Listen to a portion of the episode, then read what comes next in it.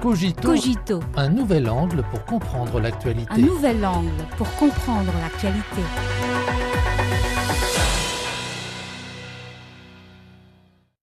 Bonjour, voici Cogito. Le gouvernement chinois a soumis dimanche 5 mars son rapport d'activité à l'examen à l'Assemblée populaire nationale, l'organe législatif suprême de Chine. Ce rapport fixe les objectifs pour le développement de la Chine en 2023 en soulignant en même temps l'importance de promouvoir l'amélioration du fonctionnement de l'économie dans son ensemble en réalisant à la fois des progrès qualitatifs et une croissance quantitative raisonnable. Dans un contexte où la pression à la baisse sur l'économie mondiale s'accentue, ce rapport injecte une confiance précieuse dans le monde. L'objectif de croissance du PIB d'environ 5% fixé par la Chine en 2023 prend en compte la situation interne et externe à laquelle est confronté le développement économique du pays. Cet objectif de croissance correspond à l'effort de modernisation chinoise et contribue ainsi à stabiliser les anticipations et renforcer la confiance. Selon les dernières prévisions du FMI, l'économie mondiale devrait enregistrer une croissance de 2,9% en 2023, soit 0,5 points de pourcentage de moins qu'en 2022. La Banque mondiale, l'OCDE et d'autres institutions ont également ramené à la baisse leurs prévisions de croissance économique mondiale pour cette année. Parmi les facteurs qui pèsent sur la balance, l'on note la poursuite des conflits géopolitiques, l'inflation mondiale élevée, les hausses rapides de taux d'intérêt dans les principales économies développées. Dans son contexte, l'augmentation d'environ 5% du PIB prévue par la Chine correspond largement aux attentes du marché. À l'échelle mondiale, la confiance dans l'économie chinoise s'accroît également. Récemment, plusieurs institutions internationales ont relevé leurs prévisions concernant la croissance économique de la Chine en 2023. Des dirigeants de nombreuses multinationales, pour ne citer que Volkswagen, Apple, Mercedes-Benz et Pfizer, sont venus ou prévoient de venir en Chine pour discuter des investissements. À en croire le Wall Street Journal, l'économie chinoise a donné le coup d'envoi de l'année du lapin avec un rebond, augmentant la probabilité d'une croissance plus forte de l'économie mondiale cette année.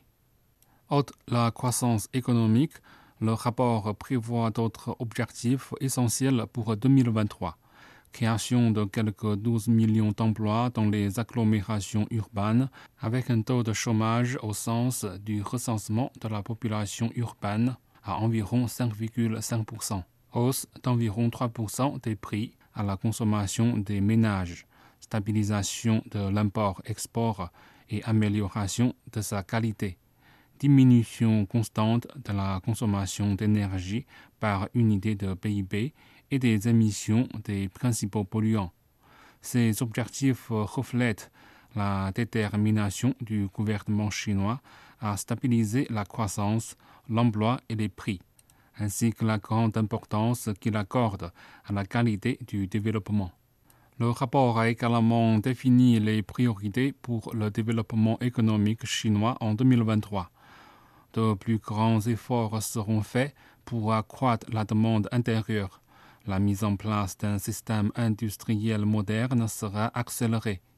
Davantage d'investissements étrangers seront introduits et utilisés. Des efforts seront déployés pour éliminer effectivement les grands risques économiques et financiers. Ces efforts contribuent non seulement à la promotion solide de la modernisation chinoise, mais offre également de nouvelles opportunités au monde.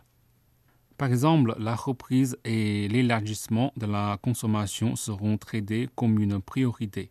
Avec une population de plus de 1,4 milliard d'habitants, dont plus de 400 millions de personnes à revenu moyen, la Chine représente le marché le plus promoteur du monde. Sous l'impulsion d'une série de politiques visant à accroître la demande intérieure, le marché chinois jouera mieux son rôle en tant que marché mondial. La Chambre de commerce américaine en Chine a récemment souligné que le marché chinois n'est pas une option, mais une obligation pour les entreprises américaines. Dans le même temps, le rapport Brown, la poursuite de l'élargissement de l'ouverture, ce qui renforcera la confiance des investisseurs étrangers dans le marché chinois. Il faudra élargir l'accès au marché et l'ouverture du secteur des services modernes. Nous veillerons à la mise en œuvre effective de la politique constante à traiter les entreprises à capitaux étrangers sur le même pied que les entreprises chinoises. Nous élargirons pas à pas notre ouverture en y adaptant nos réglementations, nos restrictions, nos systèmes de gestion et nos normes.